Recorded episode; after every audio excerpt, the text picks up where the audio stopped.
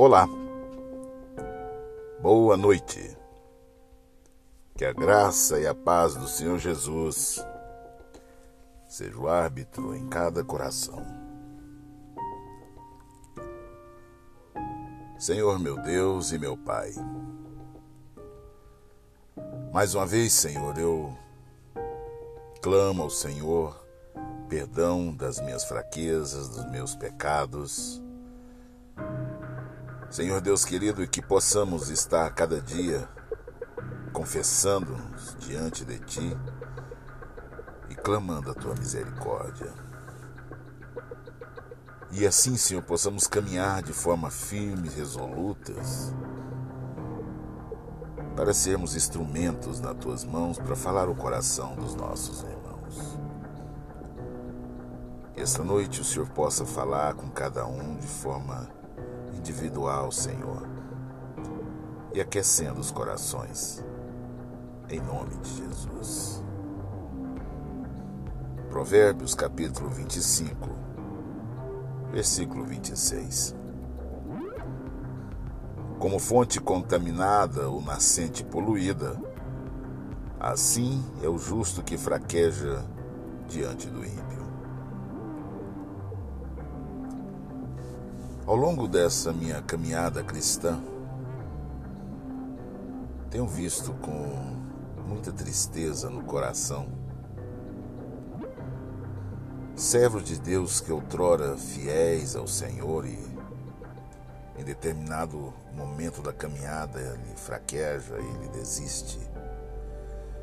Então ele passa a negar tudo aquilo que outrora ele havia afirmado com tanta veemência sobre o poder de Deus e o amor de Deus. Se esquecendo do compromisso outrora assumido na presença do Senhor. O compromisso começa com a série de passos. E como disse outrora, tenho conhecido pessoas que andaram com o Senhor por muitos anos depois, por falta de vigilância, caíram nos pecados mais flagrantes e óbvios. Foi porque baixaram a guarda e disseram: Não vai acontecer comigo. O excesso de confiança, o se achar acima do bem e do mal vai acontecer comigo.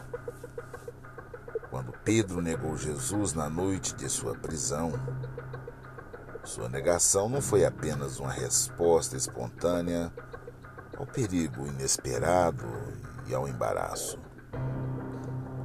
Ele já havia preparado o terreno para a deserção já há algum tempo. Antes que entrasse no pátio do sumo sacerdote e tomasse consciência do poder inimigo, já tinha declarado, já tinha claramente dado passos em direção à negação a Cristo.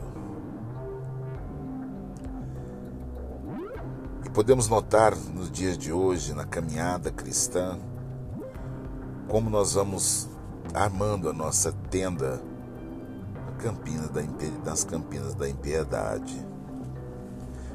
Lentamente começamos a nos afastar do convívio dos outros irmãos.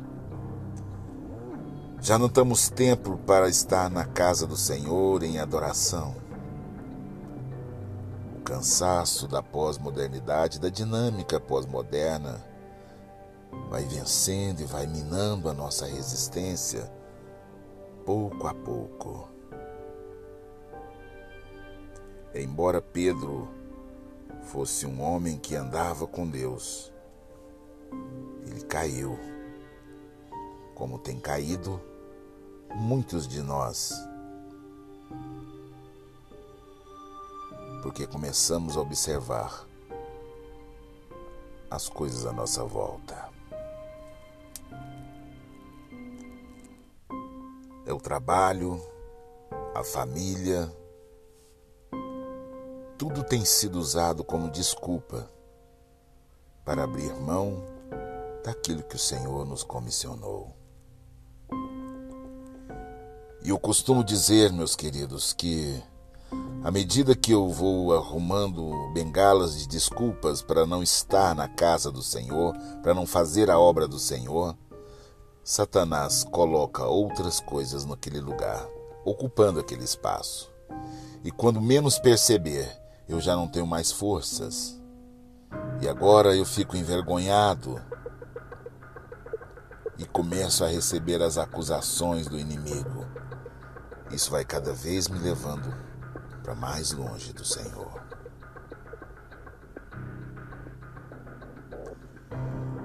Ninguém se afasta de Deus de uma hora para outra. Vemos alguém que se afasta do Senhor dizendo: Mas como pode? Ele parecia estar tão bem. Saiba o seguinte, meus amados: os passos podem ter sido dados em segredo,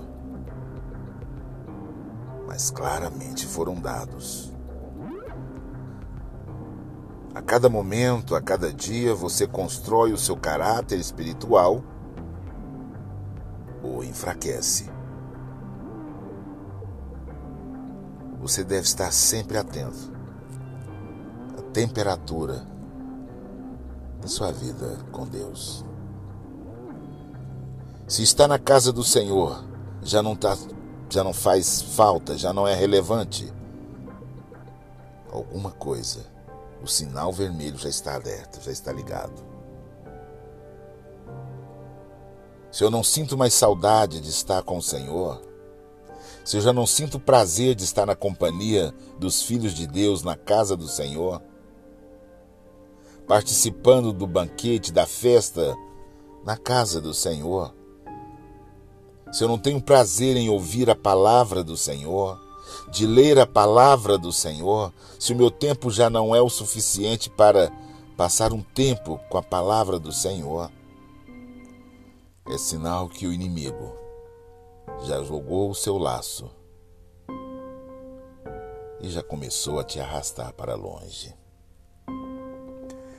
Tome hoje as medidas necessárias para criar o seu caráter espiritual a fim de evitar uma queda como a de Pedro. Esteja atento. Cuidado por onde você está amando a tua tenda. O salmista diz que melhor um dia na porta da casa do Senhor do que mil dias fora da presença do Senhor, debaixo da iniquidade. Que nesta noite você esteja buscando entender e, acima de tudo, compreender quais caminhos que está seguindo. Volte ao Senhor, volte para o Senhor porque Jesus está voltando. Não há tempo para procrastinar. Não deixe para amanhã o que você pode fazer hoje. Como fonte contaminada ou nascente poluída, assim é o justo que fraqueja diante do ímpio. Diante das situações que vivemos, das angústias que estamos vivendo em tempos de pandemia. Muitos têm fraquejado na sua fé. Achega-se ao Senhor e ele se achegará a vós.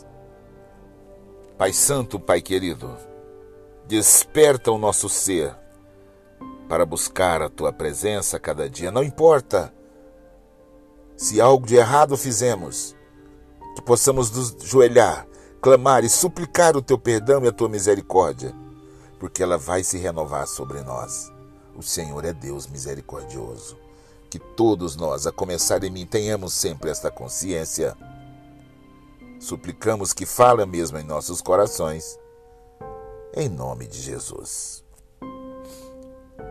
Tenha todos uma boa noite, meu amado.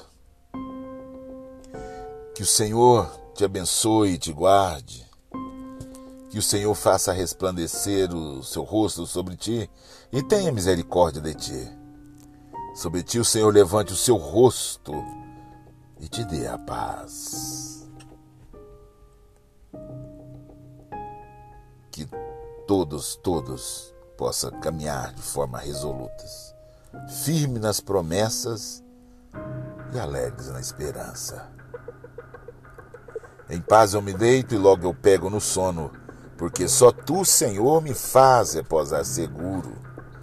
Sim, meu querido irmão Durma seguro, confiante, porque amanhã, amanhã será um novo dia. Leiam a Bíblia.